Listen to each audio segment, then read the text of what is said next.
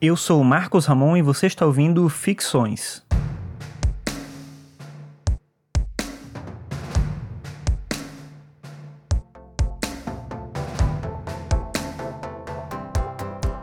Uma das coisas estranhas, e aqui eu quero dizer positivamente estranhas, mas uma das coisas estranhas do mundo moderno é a facilidade em publicar publicar um texto, um vídeo, uma foto, essas são coisas que são relativamente simples para a gente. Isso não quer dizer, claro, que todo mundo tem acesso às ferramentas para poder publicar alguma coisa.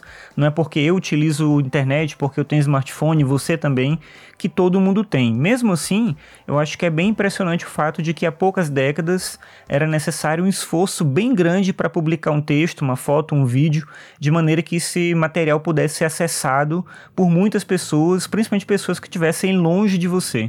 Mas agora que isso é mais simples, que as ferramentas para produzir se tornaram mais baratas, que os meios de divulgar aquilo que a gente produz se tornaram também mais simples, mesmo sem ter um grande conhecimento técnico, agora nesse mundo, nesse estado da situação que a gente vive, eu acho que uma outra pergunta se torna mais relevante.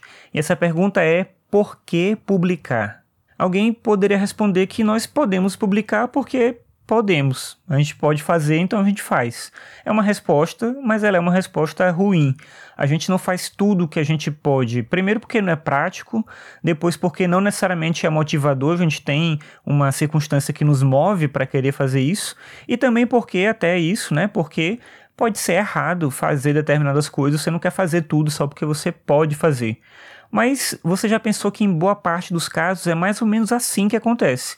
As pessoas usam o Instagram, o Twitter, o Facebook e escrevem e publicam fotos e vídeos simplesmente porque elas podem fazer isso. A ferramenta está lá, está disponível, elas podem usar, então elas usam. É fácil, é simples, não é de graça, ainda que a gente tenha a sensação de que é tudo de graça quando a gente utiliza as redes sociais. Mas de qualquer forma, o custo, como fica meio camuflado, a gente nem percebe muito e aí fica aquela sensação, né? Por que não fazer?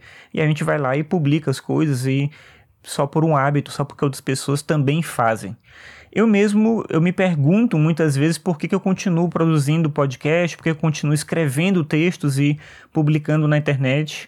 Ao mesmo tempo, eu quase não uso o Twitter para postar alguma coisa direto lá na plataforma que não seja um link ou divulgação das coisas que eu faço para o meu site. E ainda assim a pergunta segue: por quê? Por que publicar? No meu caso específico, eu fico sempre com a sensação, e eu tenho essa sensação desde a época que eu fazia fanzine, de que eu tenho algo importante para compartilhar com outras pessoas. E essa sensação só existe porque eu encontro produções de outras pessoas que me fazem perceber como a facilidade da publicação é incrível, é fantástica. Eu já comentei aqui antes, durante muito tempo na minha adolescência, eu fiz fanzines. Mas eu comecei como um leitor, não como alguém que fazia o fanzine. E sendo leitor, era muito bom encontrar textos de pessoas que conseguiam se expor ali e expor um pouco do que elas pensavam, do que elas sentiam, do que elas sabiam. Para além de uma percepção exagerada de si mesmos, algo como se fosse uma certa vaidade, eu acho que cada pessoa que fazia esse tipo de publicação naquela época tinha a sensação de que era importante dividir com outras pessoas aquilo que essas pessoas sabiam. E para mim hoje escrever no meu blog, produzir podcast tem esse mesmo sentido, uma vontade de compartilhar, de dividir, entendendo que é importante conhecer outras vozes, outros pensamentos diferentes desses que estão na grande mídia e por isso vão ser sempre hegemônicos, quase que onipresentes para todo lugar que você olha, essas mesmas pessoas vão estar ali podendo falar o que elas podem falar. E não acho que é errado que isso exista, mas é bom a gente ter a possibilidade de ouvir outras pessoas. Então, por que publicar? Porque existem coisas boas para se dizer e cada pessoa tem um jeito próprio de dizer essas coisas.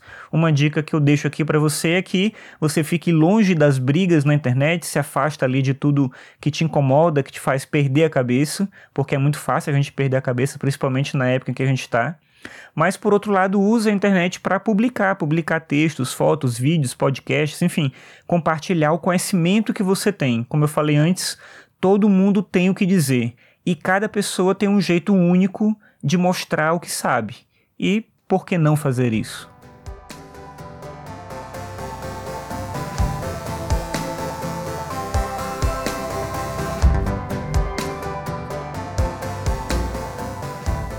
Obrigado por ouvir mais esse episódio. Você pode acessar os episódios do Ficções no meu site, que é o marcosramon.net barra ficções.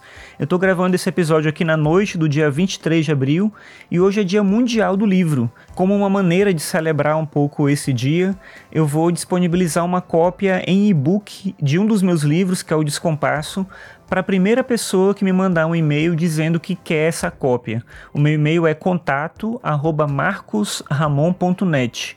Você manda um e-mail dizendo eu quero uma cópia do livro. Você só precisa me dizer se você prefere receber esse e-book no formato EPUB, que é um formato específico para um leitor digital, como o Kindle, por exemplo, ou um aplicativo no computador que serve também para esse fim, ou se você prefere receber o livro em formato PDF. Então você manda um e-mail dizendo que quer o livro, lembrando que o livro é o Descompasso, são crônicas, ensaios, textos curtinhos que eu escrevi ao longo de muito tempo e reuni nesse volume chamado de Descompasso. Então, como eu falei, a primeira pessoa que mandar o e-mail dizendo que tem interesse no livro, eu mando essa cópia digital do livro para você. Então é isso. Obrigado pela sua audiência aqui e até a próxima.